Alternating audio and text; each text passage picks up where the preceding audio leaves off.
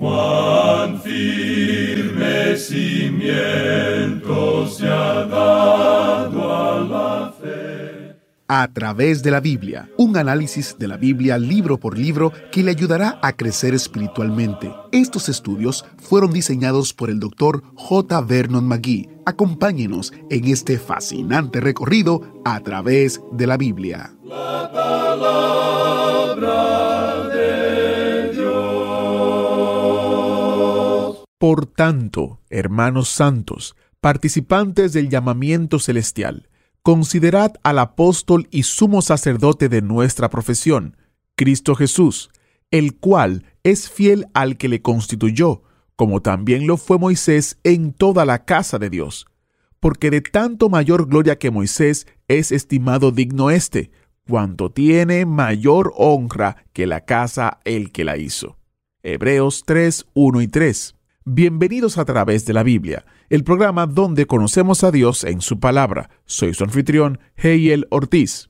¿Ha escuchado alguna vez el término hermenéutica? Es una palabra que suena raro, ¿verdad? Hermenéutica es la palabra que usan los teólogos para definir la ciencia y el arte de interpretar la Biblia. Hoy, nuestro maestro Samuel Montoya nos explica la importancia de tener y aplicar una buena hermenéutica. Estemos preparados. Iniciamos este tiempo en oración. Padre Celestial, gracias por el privilegio que tenemos de estudiar tu palabra. Mientras escuchamos hoy, por favor toca nuestros corazones y abre nuestras mentes para que podamos conocerte mejor. En el nombre de Jesús oramos. Amén. Con nosotros, nuestro maestro Samuel Montoya, guiándonos y dirigiéndonos en el estudio bíblico de hoy. Llegamos hoy, amigo oyente, al tercer capítulo de esta epístola a los Hebreos que estamos estudiando, y el tema que tenemos aquí es el de Cristo como mejor que Moisés. Ya hemos visto que Él es mejor que los profetas, y acabamos de concluir la sección donde pudimos apreciar que Él es superior o mejor que los ángeles. Ahora el capítulo 3 comienza diciendo, Por tanto, hermanos santos, participantes del llamamiento celestial, considerad al apóstol y sumo sacerdote de nuestra profesión, Cristo Jesús. El escritor comienza diciendo, Por tanto, y esta es otra de las razones por la cual pensamos que el escritor de esta epístola es el apóstol Pablo, porque él acostumbraba a decir esto. Lo dijo allá en la epístola a los romanos y él usaba allí por tanto y por cuanto como unión o cemento para presentar aquello que era lógico. Ahora, este por tanto es mucho más que eso. Por tanto, es para nosotros como una de esas bisagras en una puerta batiente, una puerta que se abre tanto para un lado como para el otro. También puede ser observado como una señal cuando uno se acerca a algún camino o a una avenida principal. Así es que tiene la advertencia de que uno puede mirar para ambos lados. Mira para este lado y mira para aquel lado. Por tanto, mira hacia atrás, hacia lo que ya se ha dicho, y también mira hacia adelante, hacia lo que se va a decir. Así es que él comienza diciendo, por tanto, hermanos santos. Estamos tomando esas expresiones tal cual se nos presentan aquí. Hermanos aquí identifica a aquellos que eran hebreos como Pablo. Pablo era un hebreo en la carne, y él les llamaba a ellos hermanos en la carne. Ellos eran creyentes y santos, no por lo que ellos hacen, sino porque esa palabra en realidad significa una persona separada, apartada. Son separados para Dios. Ellos le pertenecen a Él. Hermanos santos. Y luego dice, participantes del llamamiento celestial. La nación de Israel tenía un llamamiento terrenal. Todas las promesas en el Antiguo Testamento para la nación de Israel tenían que ver con esta tierra. Dios les prometió a ellos la lluvia del cielo, les prometió también un terreno fértil y abundantes cosechas, y esas bendiciones eran bendiciones físicas, aunque también son espirituales. Hay algunos que piensan que cualquier cosa física puede ser utilizada de manera espiritual, pero es una equivocación. Esa es una de las razones por la cual la gente no quiere que se mencione el dinero en la iglesia. ¿Qué hay de malo con eso? El dinero puede ser usado de una forma espiritual y no nos impresiona mucho el escuchar a alguien que ora mucho por alguna cosa y luego no respalda eso con su dinero. Si usted, amigo oyente, va a orar por las misiones, por ejemplo, le sugerimos que dé dinero para las misiones, porque de lo contrario, sus oraciones no van a ser muy efectivas. porque todo lo que su oración es, es nada más que viento. El dar es algo espiritual. Esa es una de las cosas que el sacerdote hace. Él hace sacrificios espirituales. El dar es uno de ellos. Las alabanzas de nuestros labios es otra cosa. Cuando decimos aquí participantes del llamamiento celestial, indica que estos eran hermanos que habían tenido un llamamiento terrenal, pero que ahora ya han avanzado, son de la generación de ahora, aquellos de Israel que hasta ahora han llegado a Cristo. Entramos a una edad o era diferente. El escritor a los Hebreos va a presentar eso de una manera muy clara. En el pasado ellos ofrecían sacrificios, según la ley de Moisés, y eso estaba bien. Pero ahora eso está mal, porque todo eso ya ha sido cumplido en Cristo, y ahora tenemos un llamado celestial. El llamado terrenal no ha desaparecido, sino que ahora el llamado terrenal ha sido cambiado por un llamado celestial. Así es que ahora ellos son participantes del llamamiento celestial. Y eso es algo que varios misioneros judíos en Israel han tratado de aclararnos. Cuando uno testifica ante un judío, le damos la impresión a él que tiene que dejar de ser judío. No sabemos por qué es que hemos entrado en un hábito como ese, pero lo tenemos. Un hombre puede continuar siendo judío y llegar a ser un hijo de Dios. Él ahora tiene este llamamiento celestial. No dejamos de ser lo que somos cuando llegamos a ser hijos de Dios. Continuamos siendo argentinos o colombianos o ecuatorianos o españoles y también somos hijos de Dios. Nadie nos pide que desistamos de eso. Y los judíos le dicen a un judío que ahora él ha venido a Cristo y ha avanzado junto con la revelación de Dios y es ahora participante del llamamiento celestial. Es importante que veamos que la epístola a los hebreos se convierte en algo sin significado si uno no considera a quién fue escrita. Y también creemos que debemos considerar cuándo fue escrita. John Wycliffe escribió las reglas de oro de interpretación. Este hombre nació en el año 1324 y murió en 1380. De modo que usted puede darse cuenta que vivió hace mucho tiempo. Y aquí tenemos lo que él presentó como la regla de oro de la interpretación. Y pensamos que aún es de oro, no se ha empañado para nada. Escuche lo que él dijo. Será de mucha ayuda para usted para comprender las escrituras si usted señala no sólo qué fue lo que se dijo o se escribió, sino de quién y a quién, con qué palabras, en qué fecha, dónde, con cuál propósito, cuáles fueron las circunstancias, considerando lo que se presenta antes y lo que sigue. Y amigo oyente, usted no puede mejorar lo que allí se presenta. Si usted toma esa regla que presenta John Wycliffe y las aplica al libro de Hebreos, no creemos que usted pueda encontrarse con ninguna clase de problemas. Participantes del llamamiento celestial. Esto llegaría a ser algo sin ningún significado aparte de estos creyentes hebreos. Ahora notemos lo que sigue diciendo. Considerad al apóstol y sumo sacerdote de nuestra profesión. Y permítanos cambiar esto de profesión por otra palabra. Confesión Cristo Jesús.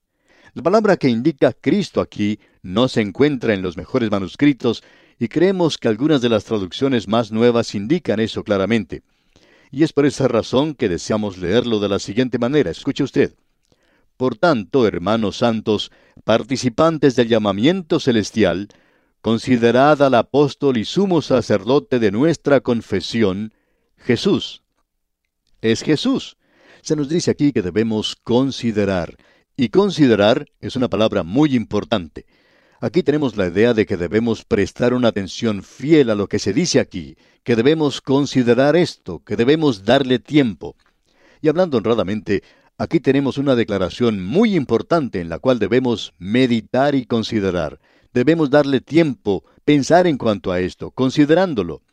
Es una palabra de mucho significado y es una palabra que debemos reconocer, indica que debemos hacer las cosas cuidadosamente, que debemos pensar con cuidado y darle mucha atención. Y es una palabra a la cual debemos dedicarle algo de tiempo. Él dice aquí, considerad al apóstol. Ahora, ¿qué es lo que quiere decir? De paso, digamos que el Señor Jesucristo era un apóstol, y eso ateniéndonos al significado de esa palabra. No creemos que sea necesario leer cualquier otra cosa en esta palabra. Después de todo, ¿Qué es un apóstol? Es alguien que es enviado. Él fue enviado por Dios a este mundo. Considerad al apóstol, dice aquí. Él fue enviado por Dios a este mundo. Él trae el mensaje de Dios. Él es la revelación de Dios. Bueno, consideradle. Él viene de parte de Dios al hombre como apóstol, pero él dice, considerad al apóstol y sumo sacerdote. Ese va a ser el tema de esta epístola, y por el momento el escritor a los hebreos lo omitirá, y cuando él regrese nuevamente a esto, él hablará solamente de esto, y tenemos que esperar hasta llegar allá al capítulo 5 para poder analizarlo. Quisiéramos decir en este instante que tenemos un sumo sacerdote. Le estamos considerando a él. Un sumo sacerdote actúa en la dirección opuesta a la del apóstol. El apóstol viene de Dios al hombre con un mensaje. Eso era lo que hacía el profeta. El profeta hablaba de parte de Dios al hombre. Pero un sumo sacerdote es quien se dirige en la dirección opuesta. Él va a Dios de parte del hombre. Él representa al hombre ante Dios. Ahora Él es nuestro sumo sacerdote. Él nos representa ante Dios a nosotros. ¿Quién es Él? Es Jesús, el hombre, Cristo Jesús. El énfasis se da aquí a su humanidad. Y nuevamente queremos decir esto. Hay un hombre en la gloria en el día de hoy, y Él nos está representando allá arriba. Nos agrada mucho saber esto porque se nos dice que Él es nuestro abogado. Él nos defiende, Él está de nuestro lado. Él nos comprende, Él me comprende a mí como ninguna otra persona me comprende. A veces pensamos que cuando hablamos con alguien y tratamos de aclarar algo, que no logramos nuestro objetivo. Quizá pensamos que cuando hablamos con esa persona, bueno, que no nos entiende lo que decimos. O podemos tratar de explicar a una audiencia lo que nosotros sentimos y hablamos y hablamos y parece que no logramos nuestro cometido, que la gente realmente no comprende lo que queremos decir. Pero amigo oyente, hay alguien que sí comprende. Jesucristo comprende exactamente cómo nos sentimos. Él comprende cómo se siente usted en este momento. Y nosotros debemos considerar esto y debemos prestarle seria atención a esto. Tenemos un apóstol enviado por Dios y él es un sumo sacerdote en la presencia de Dios para usted y para mí hoy. Como podemos ver, este es un versículo realmente maravilloso. Ahora, él va a demostrar que es superior o mejor que Moisés. Amigo oyente, habiendo visto a los profetas que hablaron de parte de Dios en el Antiguo Testamento y habiendo demostrado su superioridad para con los ángeles, él prestó mucha atención a eso. Ahora, él va a demostrar que es mejor que Moisés. Moisés es muy importante. Hace algún tiempo, varios años ya, tuvo lugar un debate entre algunos rabinos para decidir quién era mejor, si Abraham o Moisés. Y entendemos que ellos decidieron que Moisés era el superior. Moisés era mejor que Abraham. Moisés era superior. Ahora, si Jesús se considera aquí, Él tiene que ser superior a Moisés. Y el escritor de la epístola a los Hebreos va a demostrar eso. ¿Cómo es Jesús superior a Moisés? Bueno, aquí en el versículo 2 de este capítulo 3 de esta epístola que estamos estudiando, se nos dice del Señor Jesucristo, el cual es fiel al que le constituyó, como también lo fue Moisés en toda la casa de Dios. El Señor Jesucristo fue fiel cuando Él bajó a la tierra a representar a Dios ante los hombres. Él es fiel al representarnos a nosotros ante Dios. Y en cuanto a Moisés se nos dice, como también lo fue Moisés en toda la casa de Dios. Ahora, ¿de qué casa estamos hablando aquí? De paso, digamos que la palabra casa se menciona siete veces en los próximos seis versículos. Es importante determinar de qué casa se está hablando aquí. ¿De la casa de Moisés? No creemos que sea eso, amigo oyente. Él está hablando aquí de la casa de Dios. Moisés fue fiel en la casa de Dios. Moisés fue llamado a hacer cierta tarea. Y Moisés fue hallado fiel. Debemos decir que Moisés cometió algunas equivocaciones y que Moisés escribió en cuanto a eso. En cierta ocasión, un liberal recorrió varios lugares hablando de las equivocaciones que había cometido Moisés y este liberal era seguido por un predicador quien hablaba de las equivocaciones que el liberal estaba cometiendo. Bueno, Moisés cometió algunas equivocaciones, pero no en las escrituras. Él escribió el Pentateuco. Y Moisés habló en cuanto a sus equivocaciones en el Pentateuco. Amigo oyente, él no debía haber golpeado esa roca. Quizá en ese momento él se encontraba de mal humor, pero él no debió haber golpeado la roca en la manera en que lo hizo, golpearla una segunda vez. Una vez era suficiente. porque esa roca nos habla de Cristo, y Dios estaba protegiendo ese tipo, ese cuadro de Cristo, de que Él fue castigado una vez por nosotros. No es necesario castigarle a Él nuevamente. Pero Moisés estaba de mal humor. Él no se dio cuenta de lo que estaba haciendo y golpeó esa roca dos veces. Moisés cometió algunas equivocaciones. Pero ¿no le parece algo maravilloso notar aquí que cuando ya pasó toda la vida de Moisés, que él es señalado por su fidelidad? Él fue fiel a Dios y eso es lo mismo que el Señor Jesucristo va a notar en los suyos, su fidelidad. Bien hecho, buen siervo y fiel. La fidelidad, amigo oyente.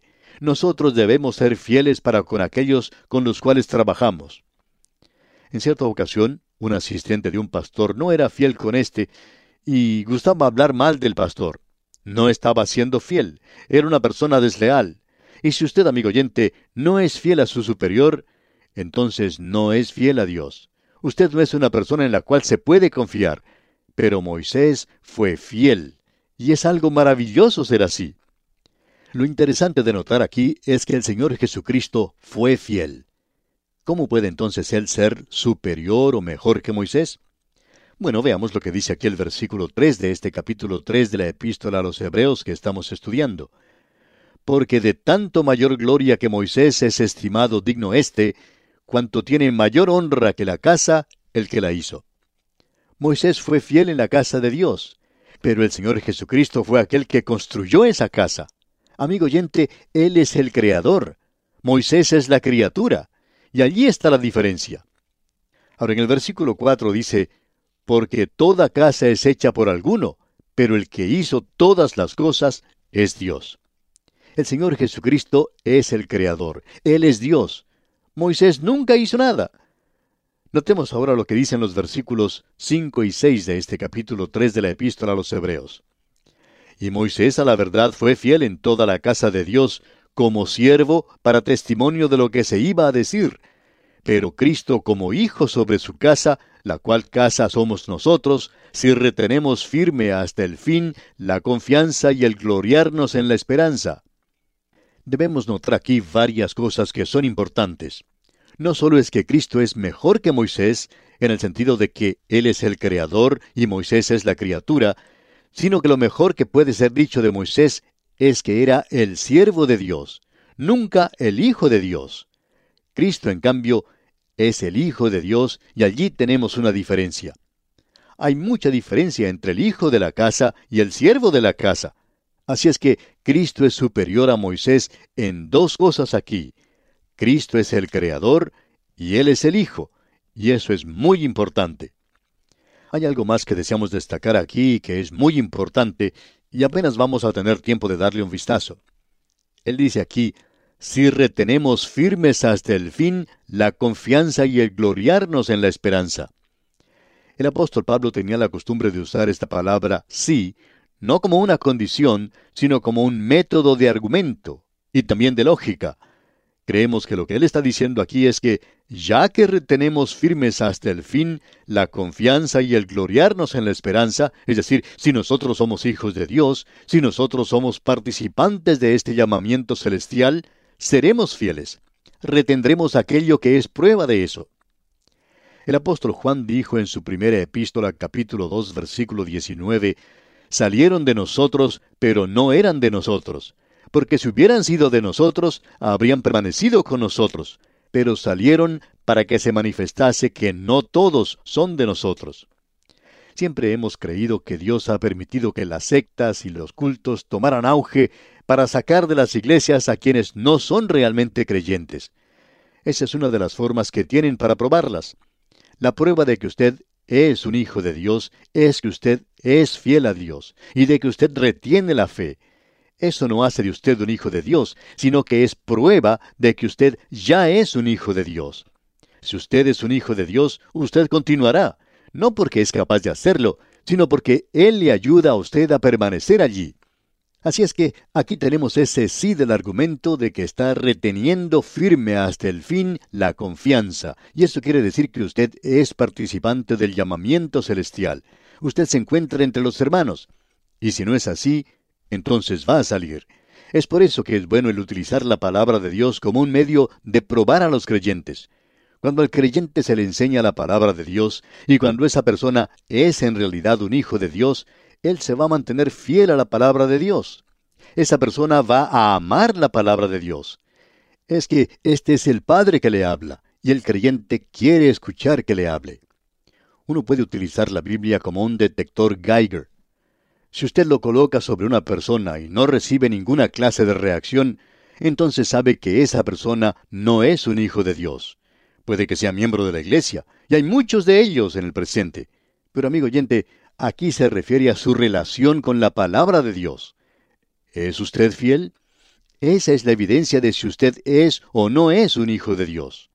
Y aquí, amigo oyente, vamos a detenernos por hoy. Dios mediante continuaremos en nuestro próximo estudio. Mientras tanto, le sugerimos que usted lea todo este capítulo 3 de la epístola a los Hebreos para que se familiarice con su contenido y esté así mejor preparado para nuestro próximo estudio. Que el Señor le bendiga es nuestra ferviente oración. Muchas gracias al maestro Samuel Montoya. ¿Y usted, querido oyente? ¿Es usted fiel a la palabra de Dios? ¿Está creciendo su amor y deseo de leer y estudiar la palabra de Dios?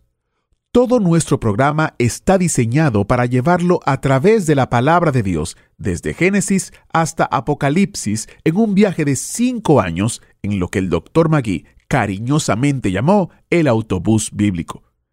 No importa dónde viva o cuándo se una a nosotros, puede estar seguro de que, si permanece en el autobús, escuchará toda la Biblia enseñada en un periodo de cinco años.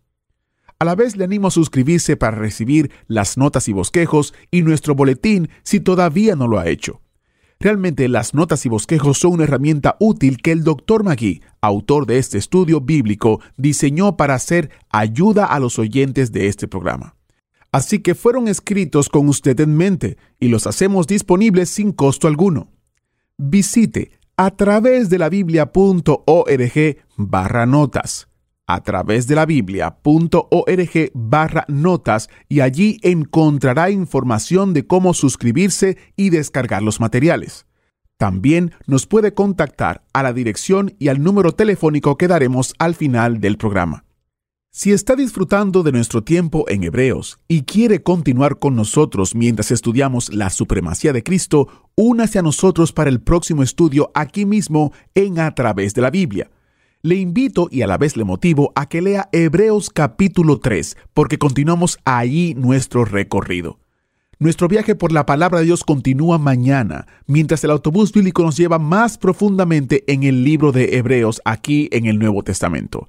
Espero que usted se una a nosotros, listos y preparados para otro fascinante recorrido en la palabra de Dios. Encuentre más información de nuestro ministerio en a través de la Biblia.org, a través y allí usted podrá tener información de todo lo relacionado con nuestro ministerio, cómo escuchar, cómo estar en contacto y cómo colaborar. Soy Geyel Ortiz, hasta la próxima. Agradecemos que nos acompañara en el estudio de hoy. Le invitamos a que visite nuestro sitio en internet a través de la biblia.org. Ahí puede suscribirse para recibir las notas y bosquejos de lo que estamos estudiando y noticias del ministerio. También encontrará la variedad de libros y materiales gratuitos que tenemos para usted. El sitio es a través de la biblia.org. Todo lo que hacemos es posible gracias al Señor y a personas como usted que se unen a nosotros en la obra de llevar la palabra entera al mundo entero. A través de la Biblia es una producción de Radio Transmundial. Muchas gracias por su sintonía. Para nosotros es de suma importancia contar con su audiencia. Como ustedes saben, a través de la Biblia es una producción de Radio Transmundial. Por más de 20 años, Radio Transmundial ha publicado un devocional para todo el año llamado Alimento para el Alma. Este devocional ha bendecido a hispanos en todo el mundo. Por eso queremos que usted también sea bendecido al utilizar este devocional cada día. Llámenos al número 1-800-880-5339 y tendrá una copia impresa sin costo alguno de Alimento para el Alma 2024. Es gracias a la generosidad de sus ofrendas que podemos ofrecer este libro especial sin costo alguno para usted. El número otra vez es 1-800-880-5339. Estamos en Carolina del Norte y contestamos los teléfonos entre las 9 a.m. y 5 p.m.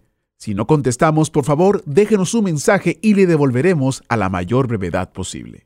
Es vital para nosotros contar con sus oraciones y también queremos orar por usted. También contamos con sus ofrendas y donaciones que hacen posible que este ministerio continúe llevando la palabra entera al mundo entero. Si quieres ser parte de nuestro grupo de oración o si quieres ser parte de nuestros hermanos que colaboran fielmente para este ministerio, solo debe de llamarnos 1-800-880-5339 y con mucho gusto le atenderemos. Cuando nos llame, recuerde que estamos en la costa este de los Estados Unidos, en Carolina del Norte, y tomamos las llamadas desde las 9 de la mañana hasta las 5 de la tarde.